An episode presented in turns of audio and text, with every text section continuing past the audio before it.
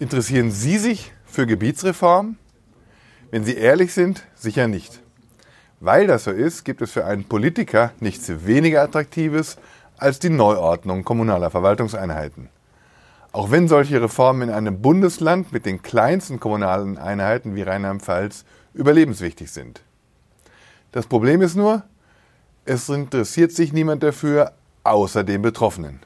Und die sind verlässlich dagegen, dass ihre Stadt mit einer anderen Stadt, dass ihr Kreis mit einem anderen Kreis zusammengelegt wird.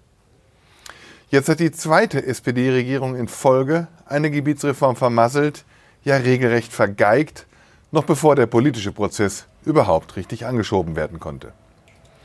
Wenn sich Innenminister Roger Lewens schon bei der Vorstellung des Gutachtens genötigt sieht zu sagen, nehmt das nicht so ernst, wir machen eh nur, was die Kommunen freiwillig machen, dann hat er offenbar schon aufgegeben.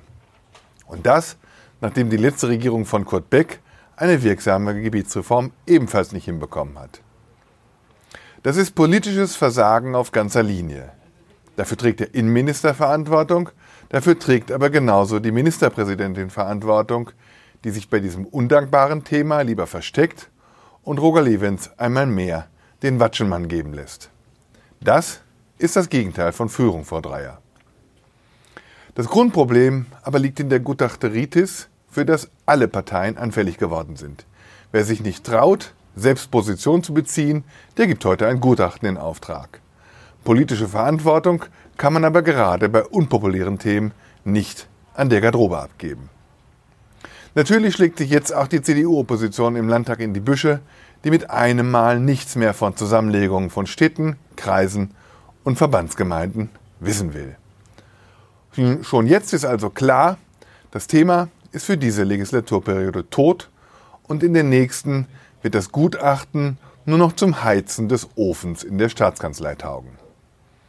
Mein Ratschlag, da diese Situation nicht mehr aufzulösen ist, Frau Dreier und Herr Levens, nutzen Sie die kommenden beiden Jahre wenigstens dafür, einen Masterplan für die Digitalisierung der öffentlichen Verwaltung voranzutreiben. Für einen ganz konkreten Plan, der aufzeigt, wo Verwaltungsarbeiten automatisiert und wo Arbeitsplätze eingespart werden können. Das bringt vielleicht sogar mehr als eine Gebietsreform.